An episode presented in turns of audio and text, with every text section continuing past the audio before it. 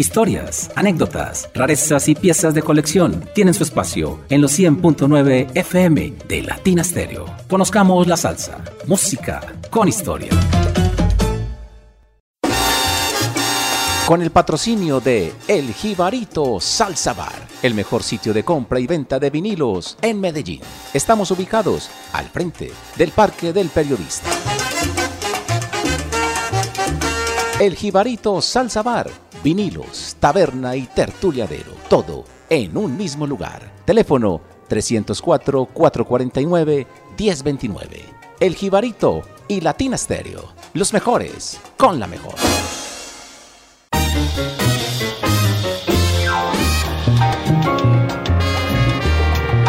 Muy buenas noches, sean bienvenidos a Conozcamos la Salsa, música con historia de Latina Estéreo. Muy complacidos con el programa que tuvimos hace ocho días, el programa 200, de una altísima aceptación. Y hoy el nivel será igual o mejor en este programa 201, porque el invitado es el gran Carlos Álvarez Califas y él es prenda de garantía para el éxito y aceptación de este programa. Como siempre, es un placer tenerte aquí en los bellísimos estudios de grabación de Latina Stereo. Bienvenido. John Jairo, muy buenas noches. Estimado público oyente, igualmente muy buenas noches para cada uno de ustedes. John Jairo, el placer seguirá siendo para mí estar acá una vez más en los estudios de Latina Stereo, compartiendo en este 2024 contigo, con John Jairo, los contertulios, en este programa Conozcamos la Salsa. Eh, ojalá sean varias las noches en que pueda compartir con cada uno de ustedes. Y mil y mil gracias a Latina Stereo por abrirme nuevamente las puertas de la emisora. Como siempre te digo, es un placer y un privilegio tenerte aquí en Conozcamos la Salsa. Pero vamos con la música y les adelanto que la selección de Califa, como siempre, es fantástica. Y vamos a arrancar por un país vecino, por Venezuela. Y vamos con un músico que me encanta, Califas, porque empezó con esas grandes orquestas venezolanas, luego con protagonistas del Palladium, eh, con protagonistas del jazz. Un músico muy versado, de verdad, es un grande en Venezuela y también de la música frantillana. Cuéntanos de ese primer invitado de esta noche. Efectivamente, John Jairo, vamos a hablar de Francisco Antonio Hernández Balarín, más conocido como el Pavo Frank venezolano como lo anunciabas. Eh, podríamos decir que siendo muy niño se la pasaba escuchando emisoras como la BBC de Londres, la CMQ de Cuba y algunas de México. Ya por allá en 1945 viaja a Caracas y allí recibe las primeras clases de batería por parte de Germán Suárez, quien sería baterista de la orquesta de Luis Alfonso Larraín en el 48 debutó en la orquesta de Manuel Ramos y por su corta edad fue bautizado el Pavo Fran. Para esa fecha tendría unos 14 años aproximadamente. Ya a sus 17 años, este famoso músico venezolano, Aldemaro Romero, le brindó la oportunidad de ser parte de su orquesta. Aldemaro llegaría a afirmar que el Pavo sería el más virtuoso de los bateristas venezolanos. Yo me atrevería a compartir esa afirmación de, de Aldemaro. Eh, ya para finales de la década de los 50, el Pavo viajó a Nueva York como lo manifestabas. Y esto fue por intermedio de Tito Puente, quien ya conocía, digámoslo, sus dotes musicales. Lo recomienda a músicos y agrupaciones con las cuales te tocaría, entre ellos una agrupación como la de Randy Carlos, estuvo con José Fajardo, con Pérez Prado, Machito, con Chick Corea, entre cualquier cantidad de agrupaciones más. También en esa época estaría en Nueva York, graba con Mongo Santa María como baterista y timbalero. Eh, estuvo en el disco Watermelon Man, que sería para en 1962, y un año más tarde grabaría otro álbum con Mongo titulado Mongo en el Villas Gate. Eh, sabía John que el Pavo llegaría a reemplazar a Tito Puente cuando este enfermó y estuvo al margen de su orquesta durante un breve tiempo. Sí, claro. Esto fue en el 64. Eso, dice mucho porque no cualquiera podía reemplazar al mismo Tito Puente, solamente, solamente. Y es más, por allá llegué a leer hace varias décadas ya de que Tito Puente manifestaría que la mejor versión del timbal no era la de él, era la del Pavo Hernández. Eso dice todo. bueno, ya para el 65 conforma su propia orquesta y graba su primer álbum titulado El Pavo y su orquesta. Del 65 al 69 grabaría cinco álbumes, todos ellos en formato de gran orquesta. Y también creó John junto a Aldemaro Romero el ritmo denominado La Onda Nueva. Este el cual se encamina en el formato de bossa nova, pero en ritmo de joropo y ejecutado con piano, bajo y batería. Eh, ya para 1986, este gran percusionista pierde definitivamente la visión, queda ciego a causa de una retinosis pigmentaria heredada de su bisabuelo. Pero esto no le impediría pues seguir en la música y a lo largo de su actividad musical presentaría una extensa lista de participaciones. Estaría con Ali Agüero y sus cuatros, con Pedrito López, estuvo con Alberto Naranjo, José Cheo Navarro, con el pianista Oscar el Negro Maggi, con el percusionista, gran percusionista Orlando Poleo. Eh, en el 98 la Orquesta Sinfónica Gran Mariscal de Ayacucho en su grabación de música Latinoamérica y danzón contó con la participación del Pavo y podríamos extendernos aún más con el listado. En el 2006 aproximadamente realiza su último concierto con la Sinfónica Municipal en el Teatro Municipal de Caracas. Esto fue bajo la dirección de Rodolfo Saglimbeni. El Pavo fallece en el 2009 en Caracas. Ya en síntesis, John podríamos decir que al Pavo siempre lo caracterizó la energía y el dominio del instrumento eh, la maestría en el ritmo destilan tantos años de recorrido musical, siempre con ejecuciones de alto nivel, pulcras y con mucha sabiduría. Eso era una cuota de sabor que siempre sobrepasaba cualquier expectativa, hermano. Vamos a dar inicio entonces, John, con el tema Mitch Mambo, una composición de Miss Fruman, saxofonista y arreglista que hemos tenido la oportunidad de verlo dos veces acá en Medellín, en el 2010 con la Spanish Harlem y en el 2018 con la Mambo Legends, gran saxofonista. Eh, este álbum salió en el sello ABR en el 2000, pero el sello Deja Vu italiano de Paolo Scotti lo prensaría en el EP en el 2003. Entonces, público oyente, Mitch Mambo, Fran el Pau Hernández arranca. Conozcamos la salsa. Hoy con Carlos Álvarez, Califas. Bienvenidos.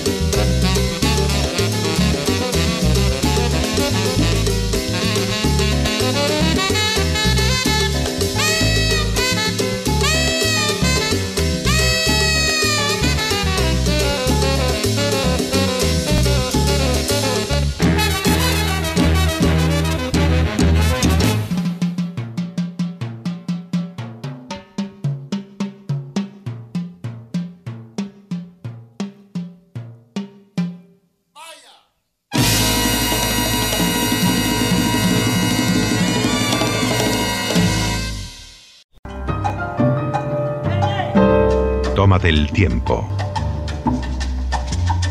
Llegó la salsa. Con Latina Stereo FM. Vea, profe. El sonido de las palmeras.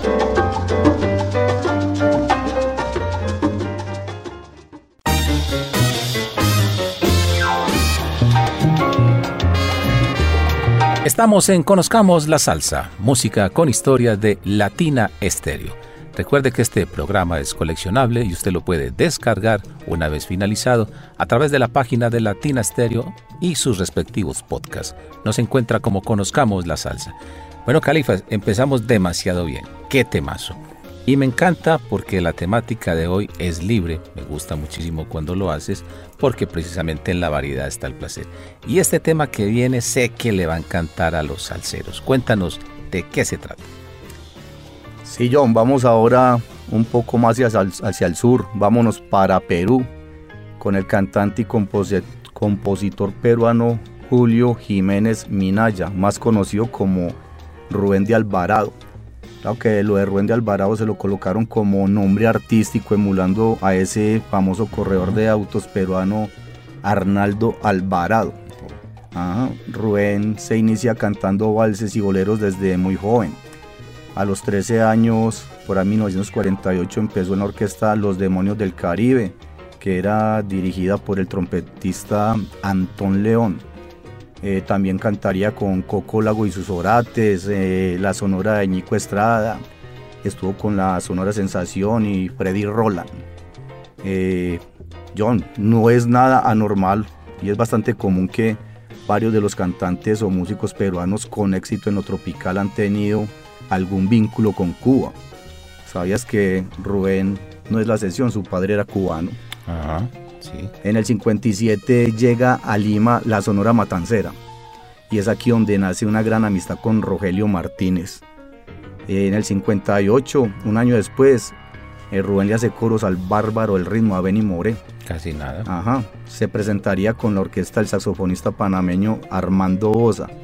Eh, para esa época, Rubén cantaba con la orquesta de otro saxofonista, el argentino Freddy Roland con esta orquesta, la de Freddy Roland, él viaja a Nueva York a finales de la década de los 60 y él jamás imaginaría que aquel viaje le cambiaría la vida. Resulta que está en un local y aparece Rogelio Martínez. Se le acerca, lo saluda y, y le dice, Rubén, estoy buscando un cantante. Y Rubén pensó que era una broma. Rogelio lo probó con un par de canciones y horas después estaba firmando un contrato con la Sonora Matancera. Él entraría a reemplazar a Tony Díaz, que por aquellos días había fallecido. Manate pues que su debut con la Sonora fue en agosto del 69 en el Nueva York Casino. Con la, en la delantera estaba justo Betancourt, ah. ese gran matancero, y de Alvarado. Y esa noche alternarían con el Tito Puente y el gran combo de Puerto Rico. Rubén estuvo cinco años con la matancera. Eh, otra anécdota de Rubén es que eh, estando una semana en San Juan de Puerto Rico, se encontró con Cortijo y su bonche. Ellos estaban tocando en un hotel y el cantante de planta para ese momento era Camilo Azuquita. Pero justo esa semana Azuquita estuvo delicado de salud y lo reemplazó en una velada. Lógicamente eso no quedó grabado. Wow. Después de, varios años, cuatro o cinco años con la matancera, Rubén se moría de las ganas de, entrar a un estudio de grabación, pues no había grabado con la matancera, simplemente en actuaciones. Y es en ese año que toma la decisión de firmar un contrato para el sello Karen. Y junto al percusionista boricua Willy López le dan vía al LP la nueva combinación. El cantante salió con su gusto de grabar, pero aquello de la nueva combinación se convirtió como en un impedimento legal para trabajar en un disco con la Sonora. Pues al haber grabado este LP con Willy López ya no podía grabar con la Matancera, pues tenía un contrato firmado por cinco años. Buen dato. Y este contrato de haberlo infringido John le hubiera dado cárcel. Oh.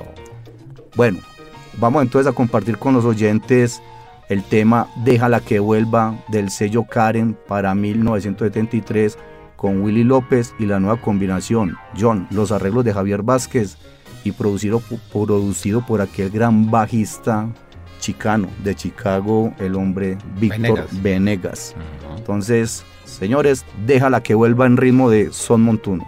Aquí, en los 100.9 FM de Latina Estéreo.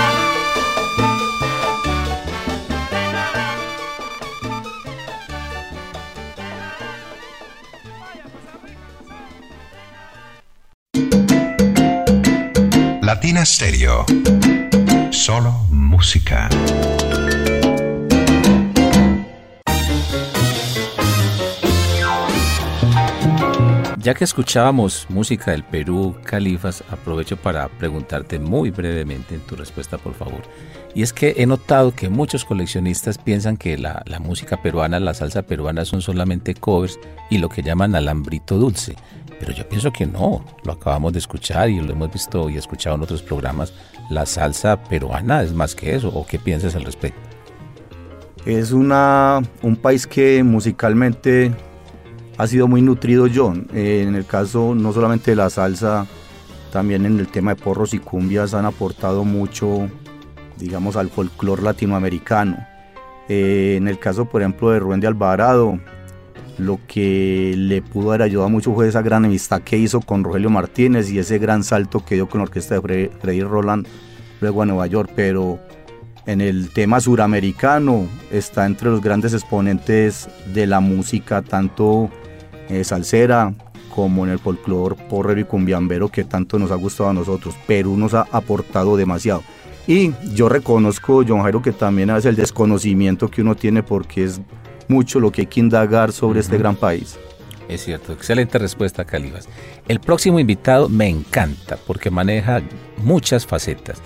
Por ejemplo, la del bolero es extraordinaria, Mm, pero también guarachero y ha estado con grandísimos músicos, grandes orquestas y es una de las leyendas realmente en la música afrantillana. Cuéntanos de quién se trata.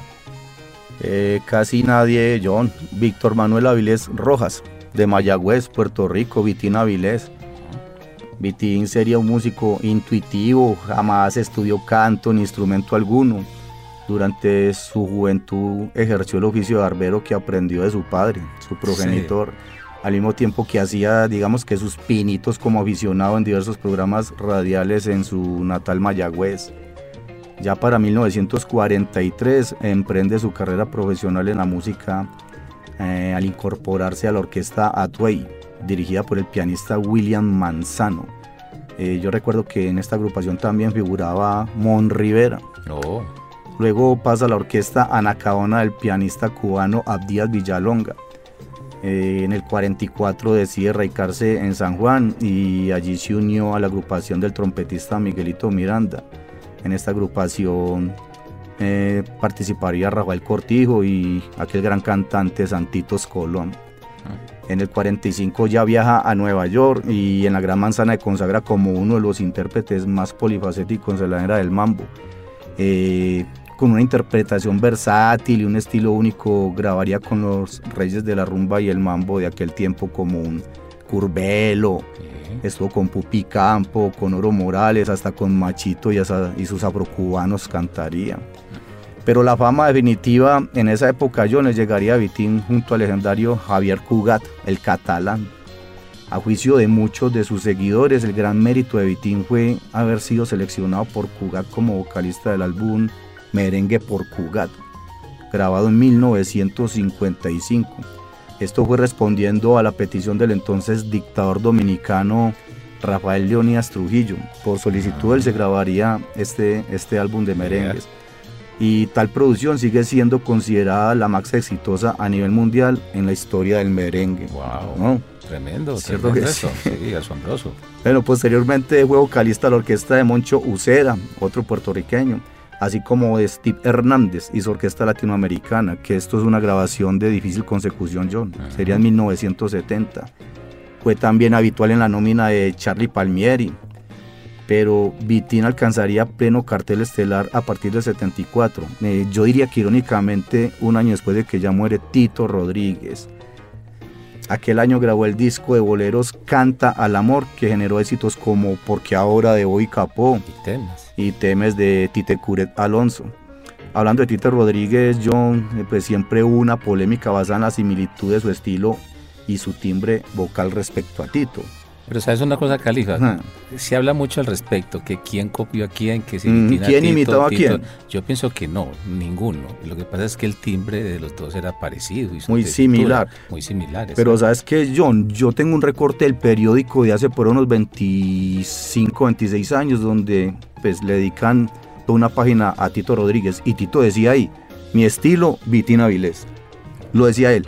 Y en el quién imitaba a quién, digamos que tal era esa incógnita que muchos admiradores de, de ambos anhelaban revelar. Hasta los más fervorosos seguidores les resultaba difícil difer- diferenciarlos. Eh, y tanto Vitín como Tito, amigos desde muy jóvenes, disfrut- disfrutaban de esta controversia. Y nunca uno acusó al otro de pretender imitarlo. Aunque la mayoría de conocedores seguirían insistiendo en que la característica de acotar la duración de las notas y entonar semi-hablado, así como el peculiar timbre vocal que guiara al estrellato a Tito Rodríguez, se evidenciaron primero en Vitín Avilés. Y en palabras de Vitín Avilés, John, aquí tengo un texto que quiero compartir. Y él decía, debo confesar que a mí no me da coraje que me comparen con Tito, porque no me están comparando con ningún Juan Parangana. Claro. Pero yo comencé primero que él, porque cuando grabé en 1945, el disco salió disparado y mi nombre ya era mencionado en la radio y en los periódicos. Aún así, es gran motivo de orgullo y satisfacción que me comparen con una estrella como Tito Rodríguez. Palabras de Vitina Vilés. Excelente. Entonces vamos a compartir ahora, John Jairo, con el público oyente un tema que originalmente se prensaría en formato de 78 revoluciones en el sello Ansonia, pero luego sería consignado en el LP para el sello Ansonia en 1957 el tema Perdiendo la cabeza, Vitina Vilés. Aquí, en el sonido de las palmeras.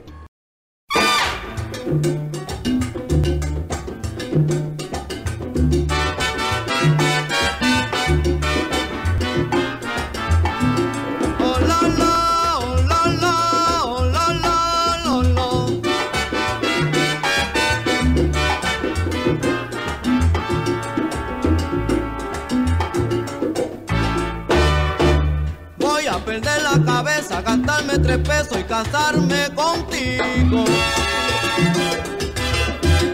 Para saber, para saber lo que tú tienes conmigo.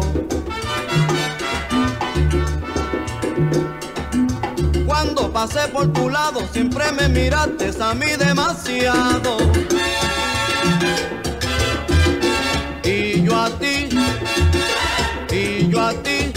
Te juro te estoy velando. Tú tienes muy lindos ojos, tienes la cara preciosa. Y es tu cuerpo tan divino que pareces una diosa. Voy a perder la cabeza, gastarme tres pesos y casarme contigo.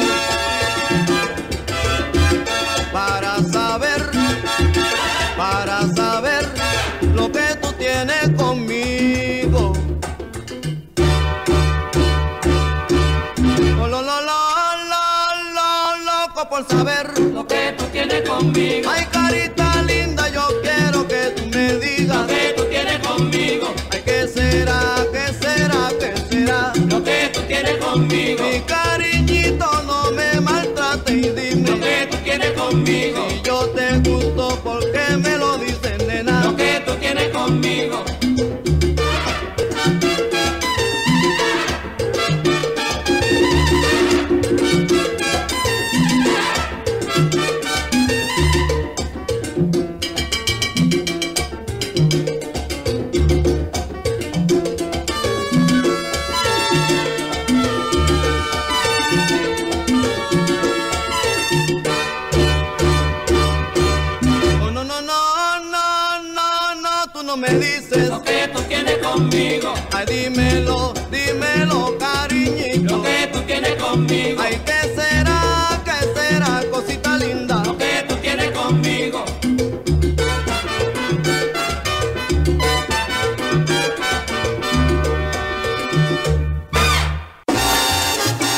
Con el patrocinio de El Jibarito Salsa Bar, el mejor sitio de compra y venta de vinilos en Medellín.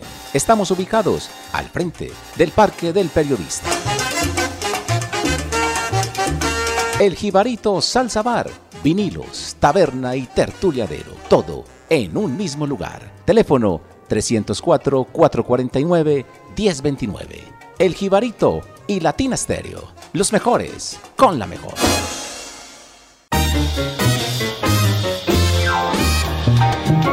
Me encanta cuando cambiamos como de década, cuando vamos al pasado, luego al futuro, Ajá. al 2000 y hacemos estos Y nos cambios un porque poco cronológicos, eso sí, sí. rítmicamente hablando. Ajá.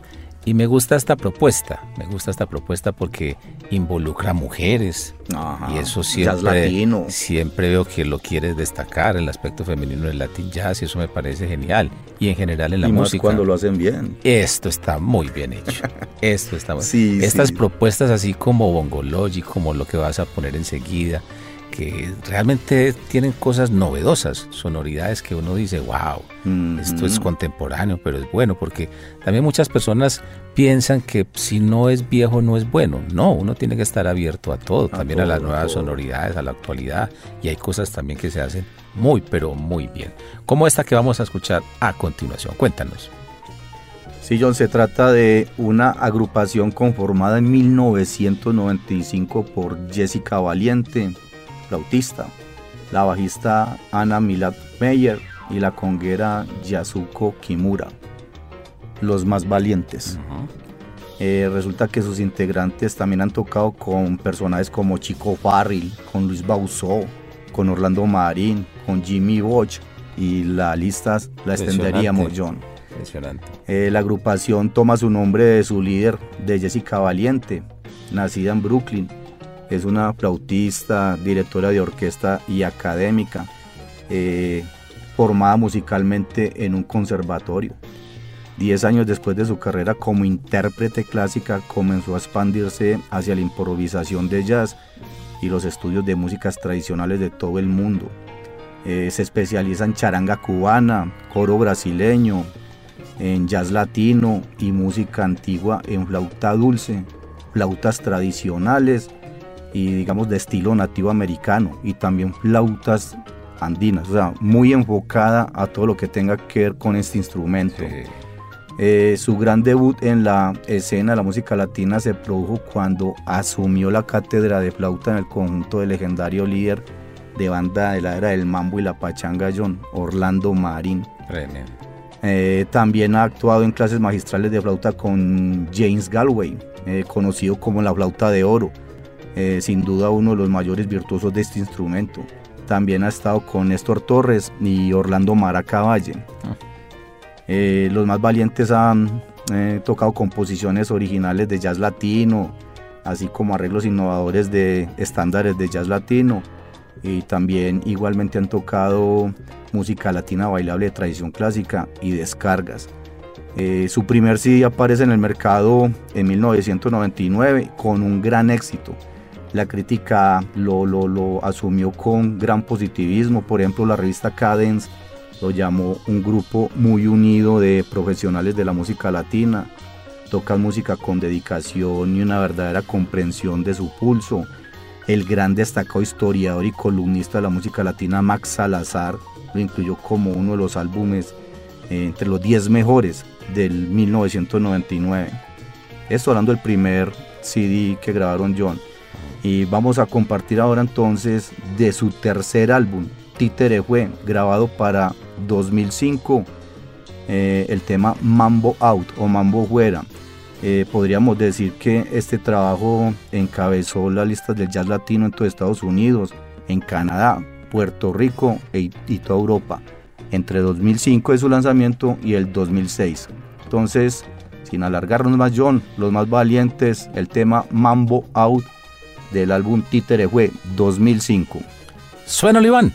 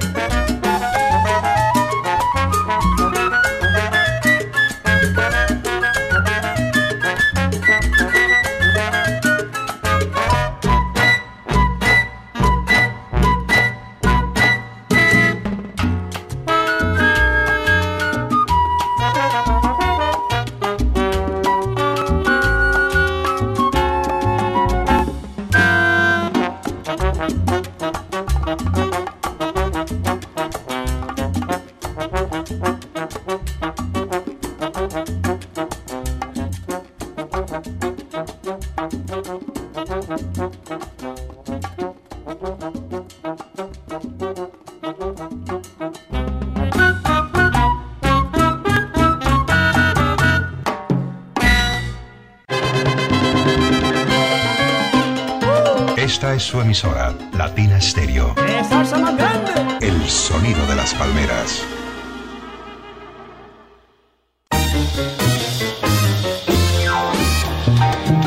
Siempre se ha dicho que un debate es un intercambio de conocimientos, una discusión es un intercambio de ignorancias.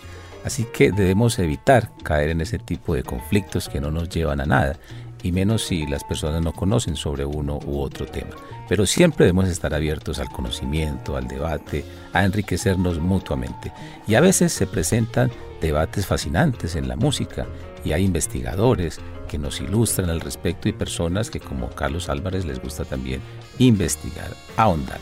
Y uno de ellos es precisamente como ese conflicto que se ha presentado, ese debate entre dos músicos que quiero que nos hables al respecto y por ende pues llegamos a una explicación bien especial para todos los oyentes. Cuéntanos cuáles son esos dos personajes.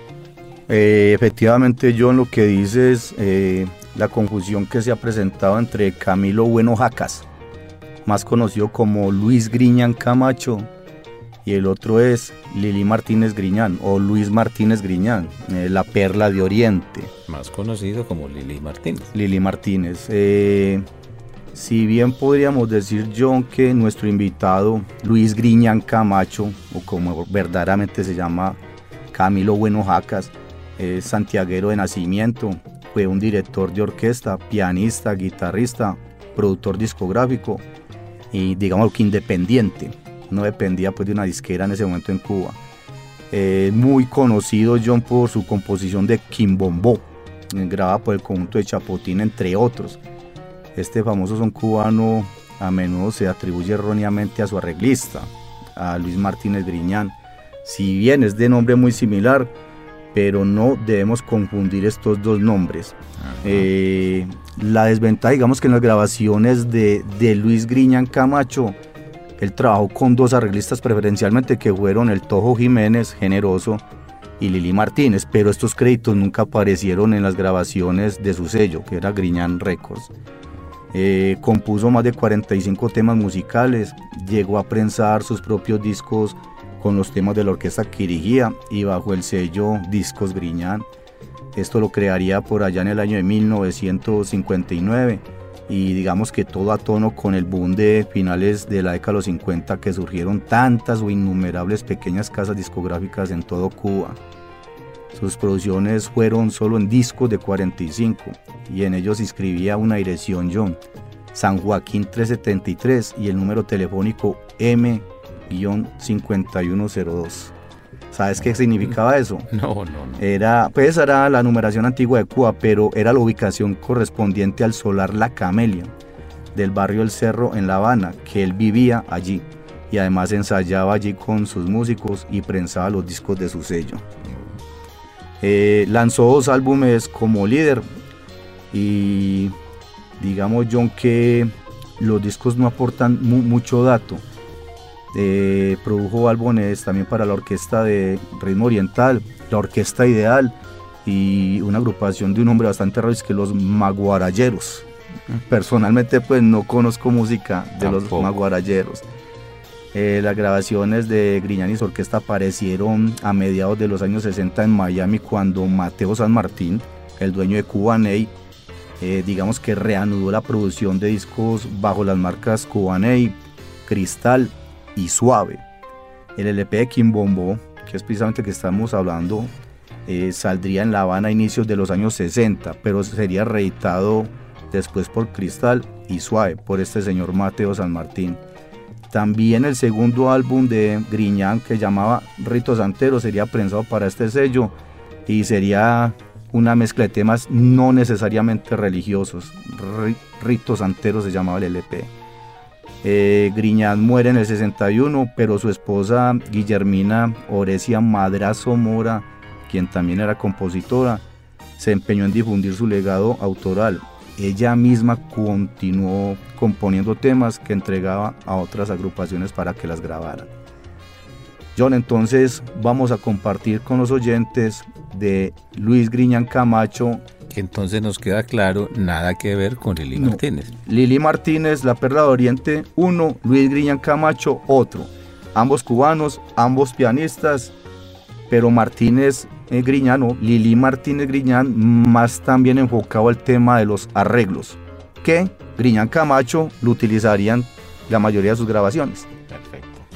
El tema Cómo lloran del álbum Kimbombo, prensado para el sello Cristal en Miami en 1960, Luis Griñán Camacho y su orquesta. Aquí, en Conozcamos la Salsa, música con historia.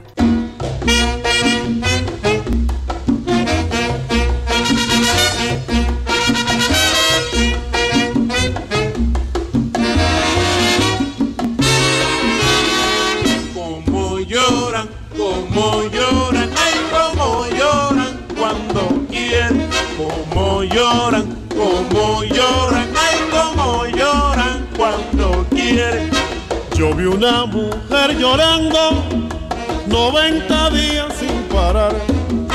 Era porque había perdido a su marido en su hogar. Como lloran, como lloran, ay, como lloran cuando quieren. Como lloran, como lloran, ay, como lloran cuando quieren.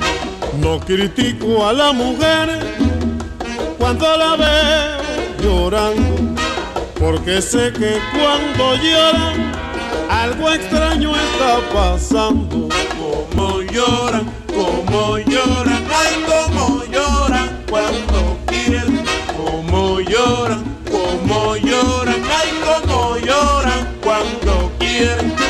El día que las mujeres, ellas dejen de llorar, los mares se han de secar y el mundo se va a acabar.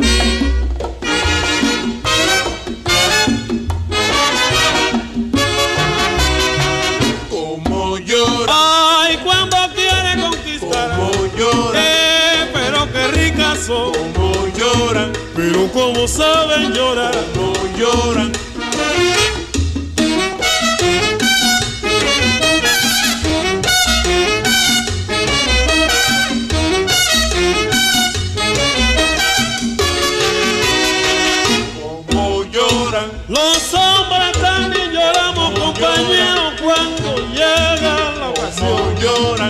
Los hombres también lloramos. lloran. Cuando llega la ocasión. lloran. Porque tenemos también. lloran. Sentimiento y corazón. lloran.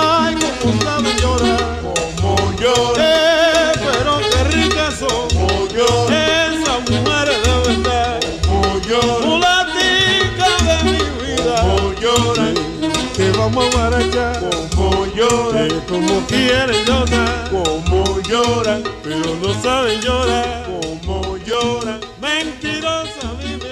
Como lloran. Usted y Latina Stereo.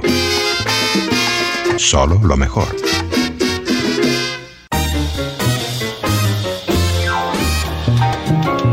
Definitivamente me encanta cuando viene Carlos Álvarez Califas porque qué viaje musical el que hacemos. Latin jazz, salsa, eh, protagonista Cubana, del bolero, lo que venimos ahora. Y ahora vamos a terminar con una sorpresa porque es como esa combinación tan fascinante de música tropical con, otros aires de, de los ritmos latinos. Y este cantante sí que me gusta porque yo sé que todos hemos bailado con la billo, la música tropical venezolana.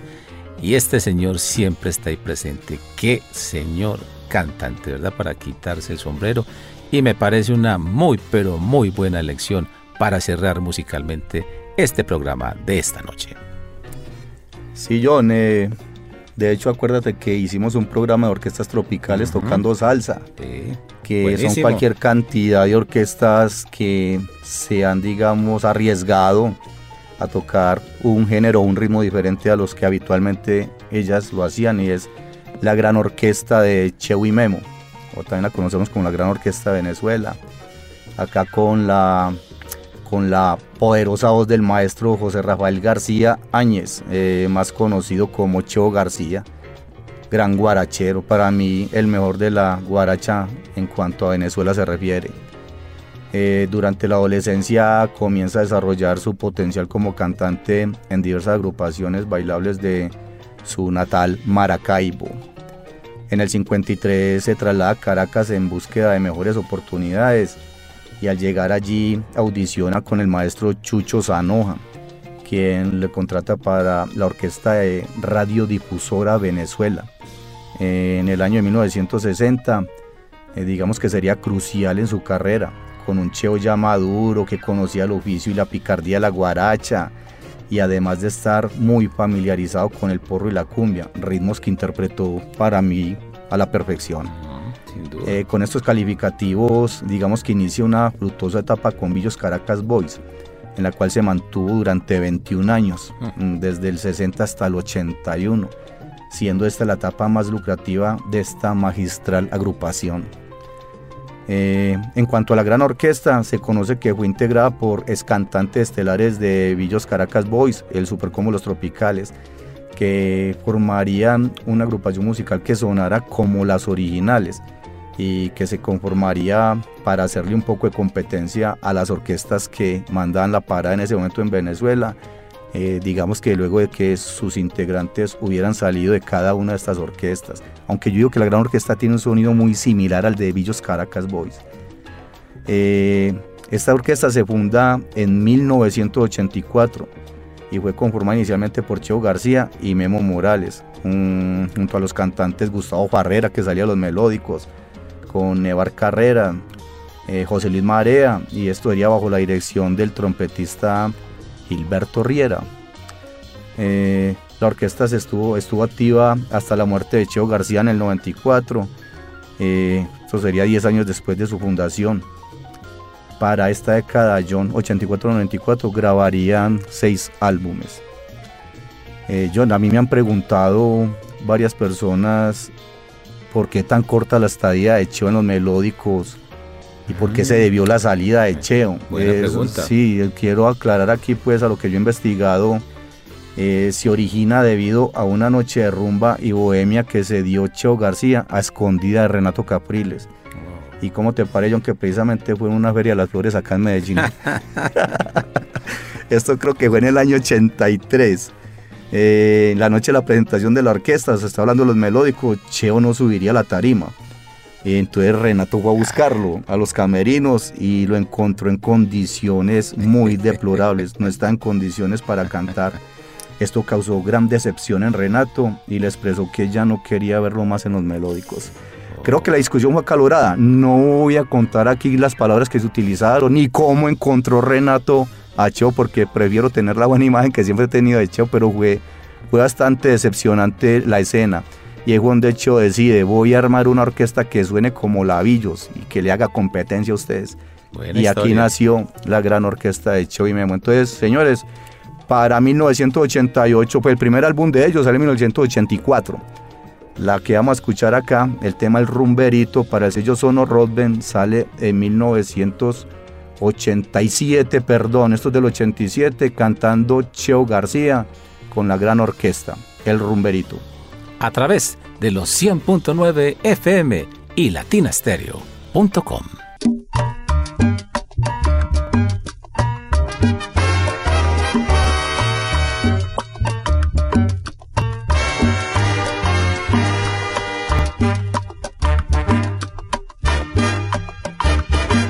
Me llaman el rumberito,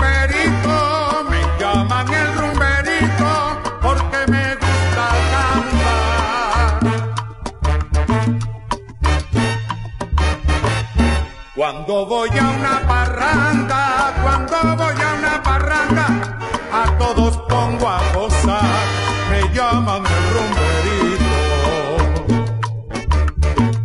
Porque me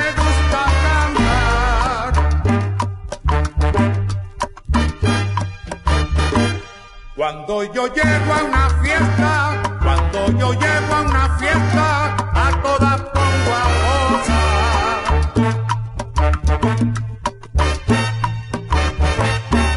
sea catira o trigueña, bien sea casada o soltera, yo las pongo a vacilar, por eso son rumberitos.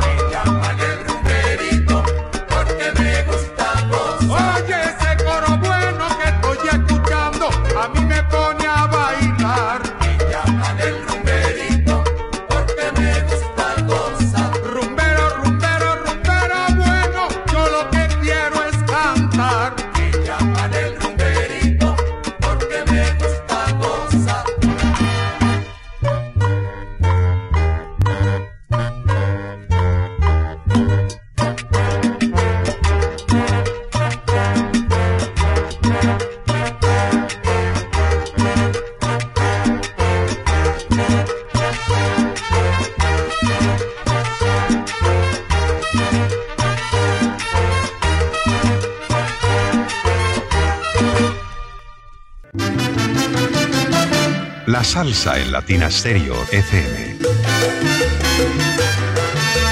Solo lo mejor.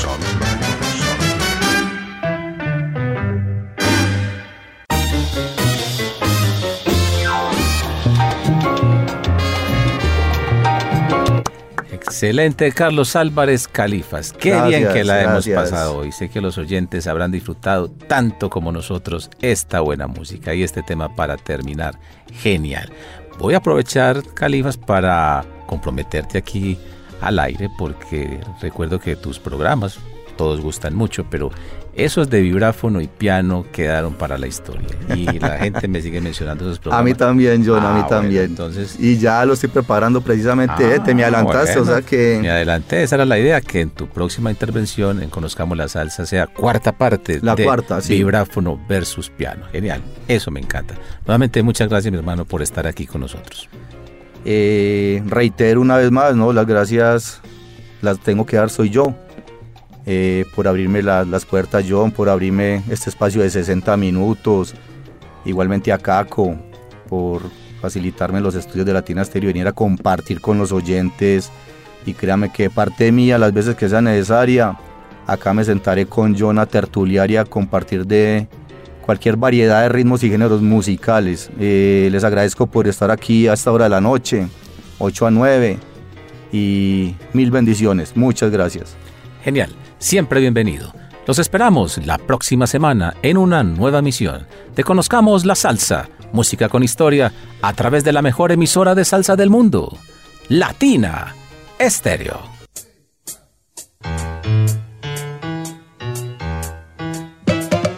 Historias, anécdotas, rarezas y piezas de colección tienen su espacio en los 100.9 FM de Latina Stereo. Conozcamos la salsa, música con historia. Con el patrocinio de El Jibarito Salsa Bar, el mejor sitio de compra y venta de vinilos en Medellín. Estamos ubicados al frente del Parque del Periodista. El Jibarito Salsa Bar, vinilos, taberna y tertuliadero, todo en un mismo lugar. Teléfono 304-449-1029. El Jibarito y Latina Stereo, los mejores con la mejor.